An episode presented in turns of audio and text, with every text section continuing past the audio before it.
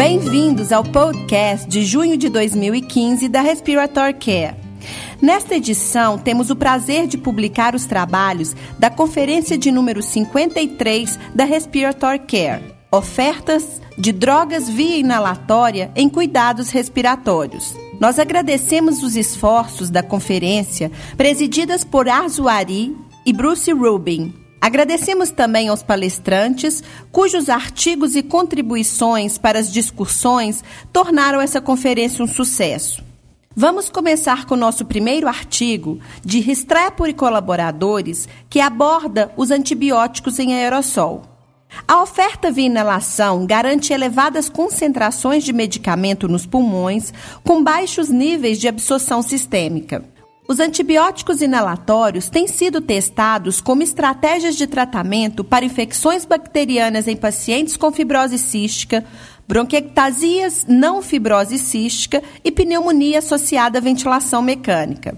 A aplicação de maior sucesso até o momento é o tratamento de infecções em pacientes com fibrose cística. Esta revisão resume a evidência disponível que suporta o uso de antibióticos inalatórios.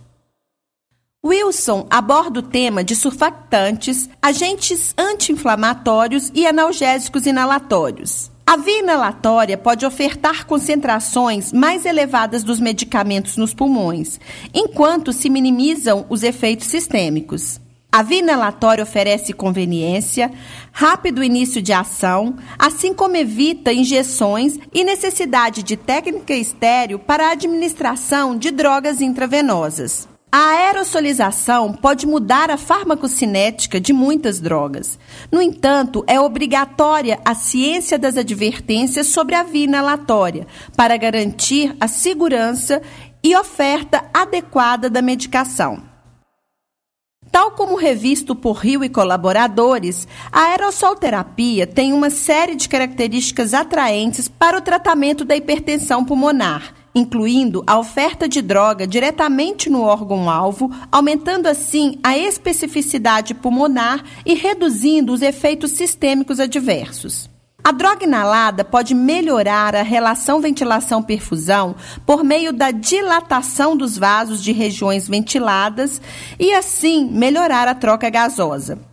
A aerossolterapia permite também alcançar maiores concentrações de medicamento com uma dose total mais baixa, reduzindo dessa forma os custos. Muitas drogas inalatórias para hipertensão pulmonar, denominadas prostaciclinas, foram aprovadas para aplicações intravenosas, mas também podem ser usadas via inalação contínua. Os medicamentos Iloprost e Treprostinil são prostaciclinas claramente aprovadas via inalatória para tratar a hipertensão arterial pulmonar pela agência americana Food and Drug Agency, FDA. O óxido nítrico inalado também está claramente liberado para o tratamento da hipertensão pulmonar no recém-nascido mas também tem sido usado para testar vasorreatividade aguda na hipertensão arterial pulmonar e no tratamento da insuficiência cardíaca aguda direita em pacientes hospitalizados. Terapia inalatória inclui ácidos nucleicos e peptídeos que têm como alvo tratar doenças pulmonares e extrapulmonares. A revisão de Laub foca as aplicações mais recentes da terapia inalatória proporcionando o estado de cada uma e os desafios que ainda permanecem para o seu desenvolvimento bem-sucedido. Os fatores que afetam o sucesso destes agentes incluem o desenvolvimento de formulações que sejam seguras para os pulmões, melhorando a oferta do medicamento para além da barreira de muco das vias aéreas, o desenvolvimento de dispositivos de aerossol eficientes, o desenvolvimento de dispositivos que aumentem o fornecimento de aerossol para lactentes, a otimização da biodisponibilidade de peptídeos de forma sistêmica e o desenvolvimento de formulações de peptídeos para oferta sistêmica que não causem alterações na função pulmonar. A hipersecreção de muco em vias aéreas e a retenção de secreções pode resultar de uma série de fatores ao número de medicamentos mucoativos utilizados na tentativa de reduzir a hipersecreção, de fazer as secreções serem mais facilmente transportadas ou aumentar a eficiência da tosse ou clearance mucociliar. No seu artigo, Rubin revisa a fisiopatologia da hiperresponsividade secretora e hipersecreção de muco e discute as medicações inalatórias que podem ser usadas para aumentar o clearance da secreção. Berlinks descreve a avaliação de novas tecnologias da terapia inalatória. A combinação de paciente, drogas e dispositivos é um desafio. Os pacientes e as famílias precisam participar da seleção de um dispositivo apropriado. Os clínicos precisam de dados comparativos para ajudá-los na escolha do dispositivo mais adequado. Os novos dispositivos e as drogas podem ser comparados com a tecnologia existente, com os métodos in vitro e in vivo. Os fabricantes de caros dispositivos de oferta de droga inalatória precisam justificar a cobertura de novos produtos por convênios, mostrando uma relação custo-benefício positiva. Uma análise pós-mercado é necessária para se avaliar medicamentos antigos com novos dispositivos ou medicamentos dispositivos novos para garantir a segurança do paciente. As técnicas de imagem e aerossol terapia estão descritas neste artigo por Corcoran. A cintilografia quantifica a deposição do aerosol e é realizada usando o plano 2D, a tomografia 3D por emissão de pósitrons ou tomografia computadorizada de emissão de fóton único. As técnicas de imagens PET e PET proporcionam uma melhor localização do medicamento, mas a quantificação da dose é mais complexa. A aerossol terapia tem sido utilizada para ofertar radiofármacos em medições de ventilação, de clearance mucociliar, de clearance pela tosse e de absorção de líquido nas vias aéreas. As medições de clearance têm sido usadas para avaliar a resposta terapêutica em condições clínicas como fibrose cística.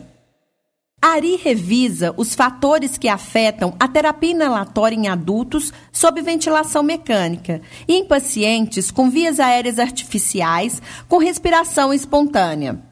A seleção do dispositivo, a técnica ideal para cada dispositivo e as necessidades clínicas são satisfeitas em terapia inalatória e em cuidados críticos também são discutidas. O objetivo do trabalho de Hess foi revisar as evidências disponíveis relacionadas com o uso de aerossolterapia em ventilação não invasiva ou cânula nasal de alto fluxo. A evidência disponível suporta a aerossolterapia durante a ventilação não invasiva. A resposta broncodilatadora induzida pela aerossolterapia pode ser melhorada com o uso de ventilação não invasiva em asma aguda, mas a evidência não é suficientemente clara para recomendar esta terapêutica como padrão. A evidência de que a aerossolterapia pode ser realizada sem descontinuar a ventilação não invasiva. Em relação à distribuição de aerossóis durante o uso de cânula nasal de alto fluxo, são necessários os estudos clínicos e, com base na evidência in vitro disponível, não é possível recomendar ou não a aerossolterapia durante o uso de cânula nasal de alto fluxo. O tema da limpeza e controle de infecções em terapia inalatória foi revisado por O'Malley. Os dispositivos de administração de aerossóis são dispositivos médicos semi-críticos. As diretrizes de prevenção e controle de infecção recomendam que os dispositivos sejam limpos, desinfetados, enxaguados com água estéril e secos a gás. Há inconsistência nas recomendações e cuidados com os dispositivos de terapia inalatória. Os desafios estão na conscientização das diretrizes de controle de infecção e estabelecimento de cuidados padrão para os dispositivos de aerossolterapia entre todos, fabricantes, governo, fornecedores e usuários. Os terapeutas respiratórios desempenham um papel significativo na oferta e na orientação da terapia inalatória aos pacientes. Os terapeutas respiratórios e as partes interessadas devem trabalhar em conjunto no sentido de proporcionar um padrão de cuidados para o uso seguro de dispositivos de terapia inalatória. Rappel revisa o uso de medicamentos em aerossol utilizados no laboratório de função pulmonar. As duas implementações mais comumente usadas são os broncodilatadores e os agentes broncoprovocadores.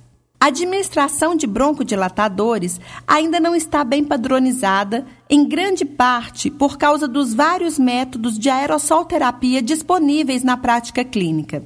Os inaladores dosimetrados usados com espaçadores são a rota mais comum de administração de broncodilatadores, mas muitos laboratórios utilizam nebulizadores de pequeno volume. Os protocolos para administração de broncoprovocadores, metacolina, manitol, solução salina hipertônica, são bem definidos, mas são susceptíveis a alguns dos mesmos problemas que limitam a comparação das técnicas de broncodilatadores. As broncoprovocações com drogas inalatórias são influenciadas não apenas pelo dispositivo de administração, mas também pelo padrão de respiração do paciente, particularmente em protocolos que incluem esforços inspiratórios profundos. Os pacientes que não foram treinados ou que não compreendem o uso das combinações de medicamentos e dispositivos frequentemente não usam o dispositivo inalatório de forma correta. Muitos pacientes são competentes para usar os dispositivos corretamente e têm o conhecimento de por que eles devem usar o dispositivo corretamente. Mas mesmo assim, há pacientes que os usam de forma subótima. Assegurar uma terapia inalatória efetiva e eficaz também envolve a compreensão de por que, quando e como usar a medicação, a competência do paciente para utilizar o dispositivo, a motivação do paciente para aderir à terapia e o não uso do dispositivo de forma que impede a oferta eficaz da droga. Ari sugere estratégias para avaliar, monitorar e melhorar a adesão do paciente. Para receber o conteúdo deste podcast e de podcasts anteriores da revista, por favor visite nosso website em www.rcjournal.com. Você também poderá se inscrever no nosso website para receber os podcasts de futuros volumes da Respiratory Care.